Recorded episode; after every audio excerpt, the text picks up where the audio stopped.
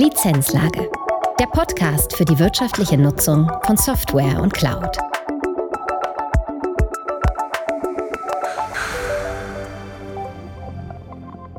Herzlich willkommen zu einer neuen Folge der Lizenzlage. Diese Folge ist eine Crossover-Folge. Dr. Holger Hoheisel, Geschäftsführer der CCP, war zu Gast im Podcast 42-Bit. Thomas Fischer, Rechtsanwalt und Partner bei Arnecke Siebert Dabelstein, hat mit ihm über Softwarelizenzierungen und dessen Herausforderungen gesprochen. Viel Spaß bei dieser Folge. Guten Tag. Die erregte Diskussion in der Branche um die neuen Lizenzmodelle von VMware nach der Übernahme von Broadcom hat es nochmal deutlich gemacht. Softwarelizenzen sind mehr als nur die Festlegung von Nutzungsbedingungen, sie stehen für Geschäftsmodelle, die deren Ausgestaltung bestimmen. Die Unternehmen als Lizenznehmer müssen sich nicht nur auf neue Entwicklungen einstellen, sondern ständig sicherstellen, dass sie die vielfältigen Lizenzbedingungen einhalten, kann doch das nächste Audit drohen. Aber auch eine Überlizenzierung gilt es zu verhindern. Erforderlich ist hierzu ein effektives Lizenzmanagement, oder auch Software Asset Management oder kurz SEM genannt. Hierüber werde ich heute mit Dr. Holger Hoheisel sprechen, Gesellschafter und Geschäftsführer der CCP Software GmbH, ein Unternehmen, das bei der Nutzung von Software und Cloud-Dienst unterstützt und dies seit immerhin rund 40 Jahren. Herzlich willkommen in unserem Studio, Holger. Ja, vielen Dank. Ich freue mich sehr auf unser Gespräch, Thomas. In meinen einleitenden Worten hatte ich von der Übernahme von VMware durch Broadcom gesprochen.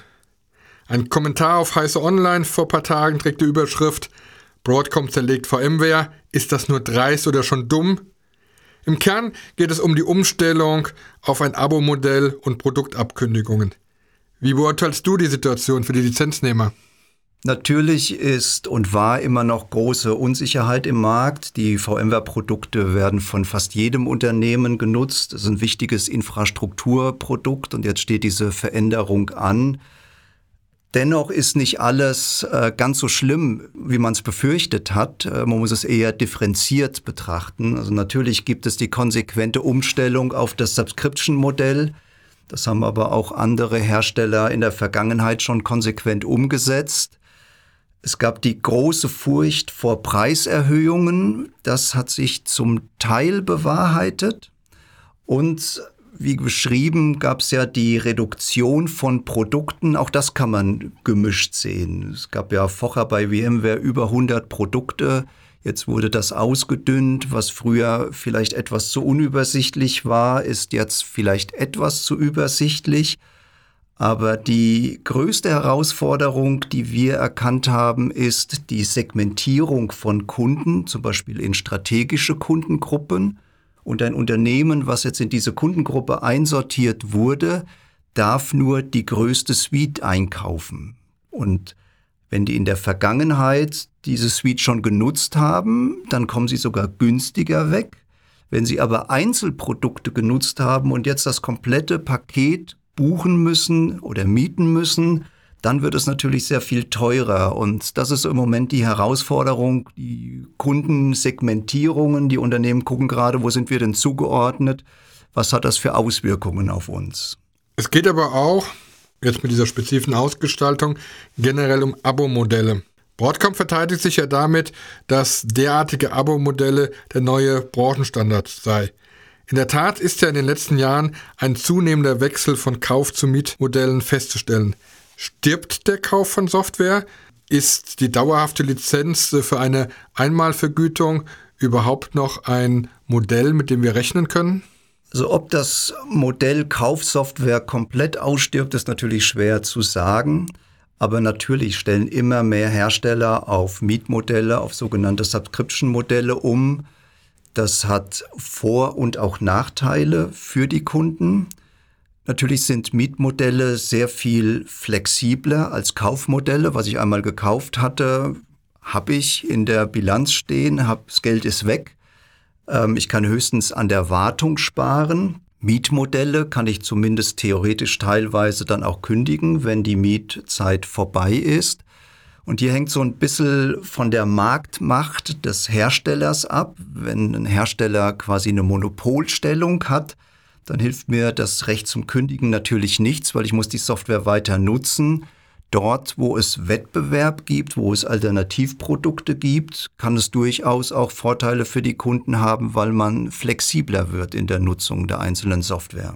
Aber selbst wenn ich eine Software kaufe, sei es zum Beispiel auch äh, von dem beschriebenen Fall, ich habe dort einen mit einer marktbeherrschenden Position als Hersteller, hatte ich ja auch immer diese Abhängigkeit.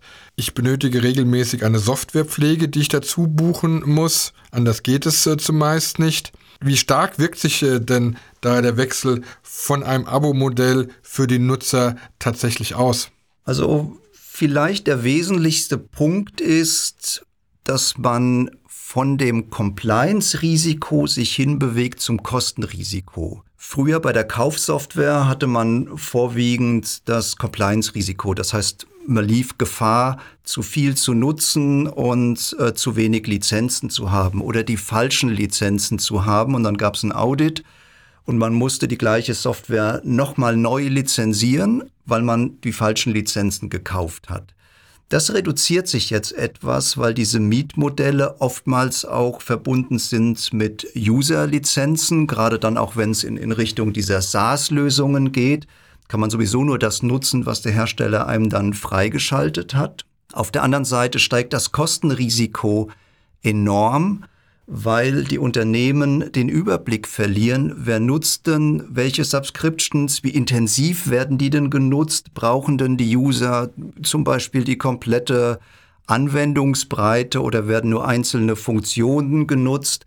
Und hier haben wir festgestellt, dass sehr viel Geld für Software ausgegeben wird, die aber nicht in gleicher Form genutzt wird. Und weitere Herausforderung, die es jetzt gibt, ist das ganze Fristenmanagement. Das heißt, frühzeitig zu erkennen, läuft ein Abonnement aus, muss ich es verlängern, muss ich es vielleicht kündigen. Wenn ich es vergesse zu verlängern, kann es sein, dass von einem Tag auf den anderen die Software gar nicht mehr nutzbar ist. Und hier diese verschiedenen Fristen unter Kontrolle zu halten, ähm, das ist eine echte Herausforderung. Und das war jetzt auch für CCP deswegen ein Anliegen, dass wir jetzt ein Online-Portal ins Leben gerufen haben, den CCP Business Hub, wo die Kunden von CCP ihre Fristen, die über CCP beschafften Lizenzen dann dort einfach sehen und vor allem dann auch managen können. Danke, dass du jetzt auch schon CCP angesprochen hast. Ich bin jetzt ein bisschen direkt gleich in so einen aktuellen Fall reingesprungen. Erstmal einen Schritt äh, zurück. Erste Frage. Für was steht die CCP? Bei CCP geht es rund um das Thema Softwarelizenzierung. Und man kann das vielleicht am besten beschreiben. Äh, CCP ist Lizenzen verstehen, Lizenzen beschaffen, Lizenzen managen. Das heißt, wir bieten Wissen an rund um das Thema Softwarelizenzen, zum Beispiel durch unsere Wissensbibliothek äh, der License Library.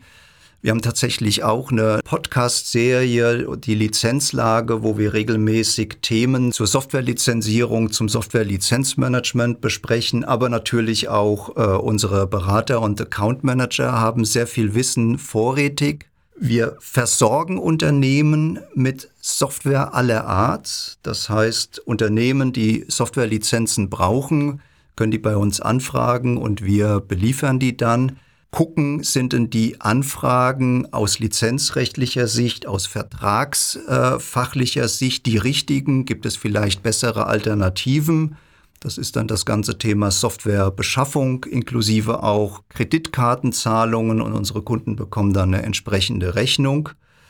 Und Lizenzen managen umfasst dann den ganzen Bereich des Beratungs- und des Managed Service Geschäfts. Das heißt, hier unterstützen wir Unternehmen dabei, Lizenzmanagement-Organisationen aufzubauen, weiterzuentwickeln oder übernehmen ganze Aufgaben vom Software-Lizenzmanagement für unsere Unternehmenskunden. Nun aber auch zu deiner Person. Wie kam es dazu, dass du dich vor rund 20 Jahren als Volkswirt begonnen hast, dich mit Lizenzmanagement zu beschäftigen? Lizenzmanagement ist ja nicht gerade ein zentrales Thema der Volkswirtschaft. Das ist so. Äh, Lizenzmanagement ist leider in keiner Ausbildung irgendein zentrales Thema. Deswegen äh, ist bei uns ein Einstieg immer möglich und wir bilden dann die Leute entsprechend aus. Und genauso war es bei mir auch gewesen war ein großer Zufall. Ich hatte damals den damaligen Gesellschafter von CCP kennengelernt. Wir haben festgestellt, das passt ganz gut zusammen. Und dann bin ich dort eingestiegen, musste aber das ganze Handwerkszeug äh, von der Pike auf lernen, weil das bekommt man vorher nirgendwo erzählt, was eigentlich genau Softwarelizenzen sind und welche Herausforderungen die für Unternehmen mit sich bringen. Kannst du uns kurz erklären, was man unter Software Asset Management versteht und warum es für die Unternehmen wichtig ist? Also ich kann jetzt keine präzise Definition beschreiben, aber unsere Sicht auf das Thema Software Asset Management ist immer ein ganzheitlicher Blick. Das heißt, es ist nicht nur, wie viele Unternehmen denken, ich kaufe mir jetzt ein Software Asset Management System und mein Leben wird einfach, die Welt wird gut, sondern man braucht ganz viel Organisation dazu, man muss sich die Prozesse anschauen, klare Verantwortlichkeiten definieren und auch die Verantwortlichkeiten so mit Befugnissen ausstatten, dass die Leute ihrer Verantwortung auch gerecht werden können, dass sie die auch umsetzen können. Es ist ganz viel Wissen erforderlich, weil ein guter Lizenzmanager natürlich auch interner Berater ist. Wenn zum Beispiel Infrastrukturentscheidungen getroffen werden, gibt es oftmals ja mehrere Varianten. Und die verschiedenen Varianten, die vielleicht technisch annähernd gleichwertig sind, können im Zweifel sehr große Unterschiede auf die Lizenzen haben und auf die zu lizenzierende Software. Von daher betrachten wir das immer ganzheitlich, immer mit Organisation, mit viel Wissen, mit viel Daten, wo kommen die Daten her, wie ist die Datenqualität? Und natürlich als Basis für das Ganze ähm, dann auch ein System, in was das Ganze dann zusammenfließt und mit dem man das dann auch managen kann. Welche häufigen Missverständnisse begegnen dir in Bezug auf Softwarelizenzen? Missverständnisse ist vielleicht ein schwieriges Wort, aber es gibt viele Unternehmen, die diesen ganzheitlichen Blick nicht haben. Viele Unternehmen sind nach wie vor fokussiert auf ganz wenige Hersteller. Das liegt zum Teil an deren Struktur, dass bestimmte Hersteller zentral beschafft werden, deswegen auch zentral bereitgestellt werden und auch zentral gemanagt werden können. Außerhalb dieser strategischen Hersteller hat man dann einen großen Kreis von Produktverantwortlichen, die das Ganze dezentral machen. Und oftmals fließt dann die Software, die von den dezentralen Produktmanagern betreut wird, eben nicht in das zentrale Lizenzmanagement mit ein. Das heißt, man hat immer nur einen fragmentierten Blick. Das zweite ja, Missverständnis ist die enge Fokussierung auf die reine Lizenzierung. Mittlerweile ähm, geht der Blick von Software Asset Management äh, weit darüber hinaus. Man hat viele Risikomanagement-Themen, grundsätzliche Compliance-Themen werden mit einbezogen. Ja, auch so vermeintliche Randthemen wie die Open Source Lizenzierung, aber auch die Bewertung von IT-Providern, fremdbezogene Software, so ein ganzheitliches Risikomanagement – das ist so der Trend, in dem sich das Software Asset Management so langsam hinentwickelt. Was tritt in eurer Praxis häufiger auf?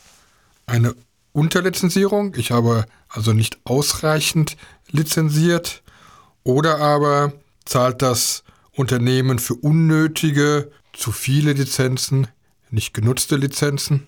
Also durch das Subscription-Thema geht der Trend ganz klar in Richtung Überlizenzierung, das heißt, die Unternehmen zahlen zu viel für ihre Software, weil sie die Kontrolle darüber verloren haben, wie intensiv die Software genutzt wird. Es werden nicht immer die Changes nachvollzogen, das heißt, ein User verändert seine Rolle, dann braucht er vielleicht eine Software gar nicht mehr oder nur noch teilweise. Manchmal haben wir auch die Situation, es wird gar nicht gemanagt, dass User ausscheiden, trotzdem wird weiterhin die Subscription bezahlt. Also das Managen der Kosten ist wirklich ein großes Thema mittlerweile. Auf der anderen Seite gibt es schon auch noch Compliance-Risiken. Es gibt auch Hersteller, die nach wie vor auditieren. Wir haben das jetzt gerade festgestellt bei etlichen Kunden, zum Beispiel so Randthemen, so vermeintliche Randthemen wie Schriftenlizenzierung. Monotype scannt da zum Beispiel gerade Webseiten von Unternehmen und kann darüber identifizieren, ob denn Monotype-Produkte genutzt werden. Und dann kündigen die auch Audits an und lassen sich das überprüfen. Hier auch zum Teil wieder mit dem Ziel, die Unternehmen in die Subscriptions, in die SaaS-Lösungen reinzubekommen. Das ist im Moment so ein bisschen der Hebel, dass die Audits genutzt werden, neue Modelle in den Markt zu bringen. War es nicht immer schon so, dass als Ergebnis bei den Audits seltener eine Nachzahlung stand, mehr der Abschluss eines geänderten Lizenzmodells, einer geänderten Lizenz? Ja, das ist unterschiedlich, aber natürlich ähm, ist und war Audit immer ein ganz wichtiges Vertriebsinstrument der Hersteller, wenn man es jetzt bösartig betrachtet. Gute Formulierung, ja. Wenn man es gutartig betrachtet, ist es natürlich schon so, dass die Hersteller sehr viel investieren, eine tolle Software zu produzieren und die auch Unternehmen Produktivität oder, oder Innovation ermöglicht.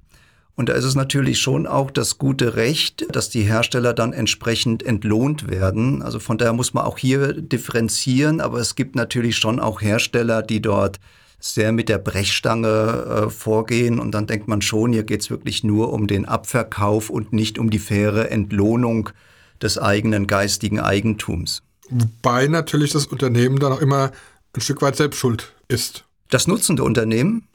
Letztendlich natürlich schon, das ist richtig. Auf der anderen Seite ähm, hängt es natürlich auch von der Unternehmensgröße ab. Äh, je mhm. größer die Unternehmen werden, hat man schon eine unfassbare äh, Komplexität. Man hat im Zweifel geschützte Bereiche.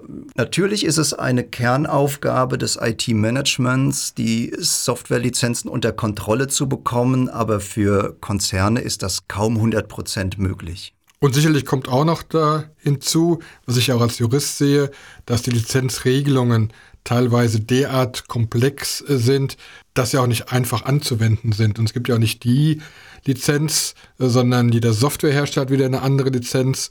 Und das muss ich ja auch alles unter einem Hut bekommen. Das ist so. Und die Unternehmen haben natürlich auch eine große Vielfalt an Software im, im Angebot und teilweise das dann auch in Bereichen, die gar nicht so kontrolliert sind, in den Forschungsbereichen, in den Entwicklungsbereichen. Da wird einfach Software genutzt, wo die Mitarbeiter denken, diese Software bringt mich jetzt weiter und teilweise auch an Freigabeprozessen vorbei. Und das ist ja immer so dieser Zielkonflikt, den den Unternehmen haben. Will ich alles 100 Prozent unter Kontrolle bringen? Dann habe ich natürlich auch Verzögerungen in den Prozessen. Ich habe sehr hohe Aufwendungen. Gerade der Softwarefreigabeprozess, wenn jetzt eine Software das erste Mal beschafft wird für ein Unternehmen, kann ich natürlich sehr viele Prüfungen durchführen. Dauert aber lange. Und was mache ich dann, wenn ich zu dem Ergebnis komme, ja, wir sind eigentlich mit den Lizenzbedingungen oder mit anderen Bedingungen gar nicht einverstanden? Stoppe ich dann ganze Projekte? Gibt es dann natürlich auch Druck aus den Fachbereichen?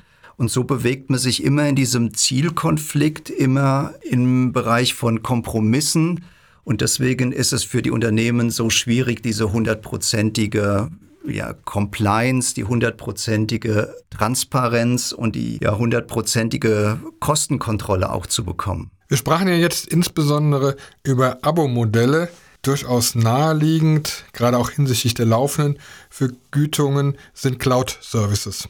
Insbesondere SaaS, also Software-as-a-Service-Angebote. Worin unterscheidet sich die Beschaffung von Cloud-Services von traditionellen Software-Asset-Management? Also die Beschaffung ist sehr ähnlich. Der größte Unterschied liegt vielleicht darin, dass äh, Cloud-Services oftmals online über Kreditkarte beschafft werden müssen. Und das ist dann auch äh, ein Fall, den CCP dann übernimmt in der Rolle als Softwarebeschaffer für Unternehmen. Es versuchen auch die Hersteller die Unternehmen direkt an sich zu binden, dass man nur als Unternehmen jetzt direkt bei den Herstellern, gerade bei neuen, beschaffen kann. Und das ist für die Unternehmen dann schon eine Herausforderung, weil da man muss auch dahinterliegende Portale managen, wo dann die ganzen Lizenzen auch abgebildet werden. Das heißt, man hat unzählige Portale, die man verwalten muss und man bekommt sehr viele Lieferantenschnittstellen. Deswegen versuchen wir in der Zusammenarbeit mit unseren Kunden, dass wir das konsolidieren können, damit diese ganze Managementaufgabe und das Anlegen und Verwalten von Lieferanten dann reduziert werden kann und CCP als Schnittstelle für die Softwarebeschaffung bei ganz vielen Herstellern dann etabliert wird. Das ist für die Unternehmen sehr viel effizienter und einfacher, als immer eine Einzelbeziehung zu führen. Du sprachst es ja schon an, dass teilweise auch Druck ausgeübt wird, damit man in die Cloud folgt. Kommt nach dem Trend zu Abo-Modellen jetzt der Trend zum Wechsel von On-Premise in die Cloud? Also ich denke, dass weitere Hersteller ihre Modelle in Richtung Subscription verändern werden. Das ist absehbar. Und ich glaube auch, dass immer mehr Hersteller versuchen, ihre Software als SaaS-Lösung anzubieten. Zum einen, weil es leichter ist, neue Funktionen zu verbreiten. Zum anderen ist es aber auch viel leichter für die Hersteller nachzuvollziehen, wie ist denn jetzt die Nutzung meiner Software durch die Unternehmen. Die Hersteller, die das jetzt schon umgesetzt haben, die wissen sehr viel besser, wie die Software genutzt wird, als es die Unternehmen wissen, die die Software nutzen. Weil die Hersteller haben die volle Kontrolle darüber und die Kunden haben da eher Herausforderungen, das unter Kontrolle zu bringen. Von daher ist es zu vermuten, dass dieser Trend sich fortsetzt, ja. Noch nicht gesprochen haben wir über Open Source Software. Open Source Software ist ja durchaus nicht lizenzfrei, sondern unterfällt halt einer bestimmten Lizenzart. Auch ein Fall für Sam? Das ist eine sehr gute Frage. Ähm, ja, eigentlich ja. Ich sage deswegen bewusst eigentlich, weil es ganz wenige Lizenzmanagement-Organisationen gibt, die bislang das Thema Open Source auch in ihrer Verantwortung sehen und dieser Verantwortung nachkommen. Aber die Nutzung von Open Source Software steigt. Open Source Software wird gerade im Entwicklungsbereich sehr, sehr intensiv genutzt und birgt dort auch schon Risiken. Also auch bei dem IoT-Bereich, wo Software in Produkte eingebaut wird und diese Software mit veränderten Open-Source-Komponenten entwickelt wurde oder Software oder Open Source Software auf einmal kommerziell genutzt wird. Da hatten wir tatsächlich Projekte gehabt, wo Open Source Hersteller oder Open Source Communities gesagt haben, hier Leute, so geht das nicht. Wir untersagen euch, dieses Endprodukt zu nutzen. Und auf einmal hatte man ein neues Produkt, was man auf den Markt bringen wollte, aber durfte es nicht auf den Markt bringen, weil es eine Unterlassungsklage gab wegen der verbauten Open Source Software. Also von daher ein sehr kostenintensives Thema, wenn man nicht aufpasst. Und dafür ist es aus meiner Sicht im Moment noch zu wenig in der Wahrnehmung vom Software-Lizenzmanagement. Klar, gerade wenn ich Produkte rausgebe, ist es besser erkennbar, was auf diesem Produkt ist. Wenn ich Open Source nur innerhalb des Unternehmens laufen lasse, wird ja oftmals gar nicht erkannt. Wie siehst du aber losgelöst von Open Source generell die Zukunft des Asset Managements? Gibt es Trends? Trends gibt es dahin, dass Software Asset Management viel weiter definiert wird, viel weiter gesehen wird. Es bewegt sich hin in Richtung Risikomanagement. Es bewegt sich hin in die sogenannten FinOps, um hier stärker in das Kostencontrolling äh, reinzukommen. Entschuldigung, wenn ich unterbreche. Ich glaube, FinOps musst du unseren Hörern erläutern. Äh, letztendlich geht es darum, jetzt vereinfacht gesagt, ein, ein Controlling-System zu haben, um die Kosten für Software unter Kontrolle zu bringen was sehr einfach gesagt ist, was aber äh, schwierig ist, weil äh, gerade bei den Mietmodellen oftmals eine verteilte Beschaffung erfolgt, keine zentrale äh, Kostenerfassung. Und diese ganze Kontrolle der Kosten, die ich jetzt für Software ausgebe, ist durch diese Miet- und SaaS-Modelle halt sehr viel komplexer geworden als früher, wo ich die Software einfach nur eingekauft habe.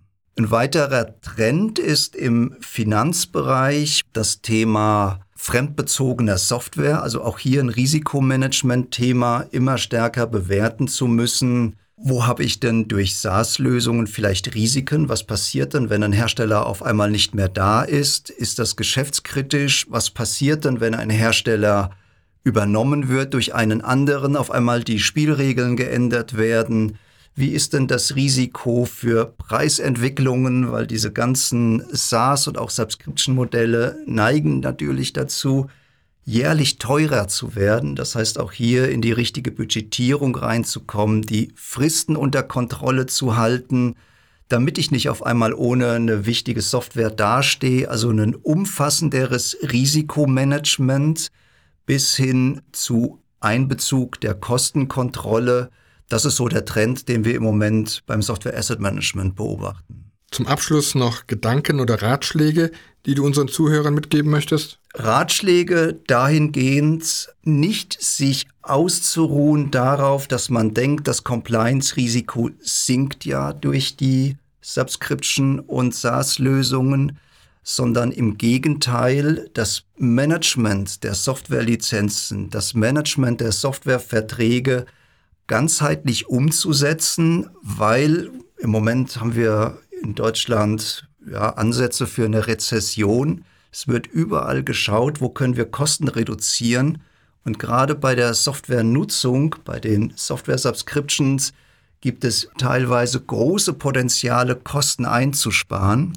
Aber man muss es halt insofern ganzheitlich managen, um diese Transparenz zu bekommen, um diese Einsparmöglichkeiten dann auch ausschöpfen zu können. Herzlichen Dank, Holger, für deinen Besuch bei uns. Ich danke für das nette Gespräch. Und dann hoffen wir für allen Zuhörern, dass sie immer ein perfektes Lizenzmanagement haben oder aber bei dir nachfragen. Sehr gerne. Lizenzlage. Der Podcast für die wirtschaftliche Nutzung von Software und Cloud.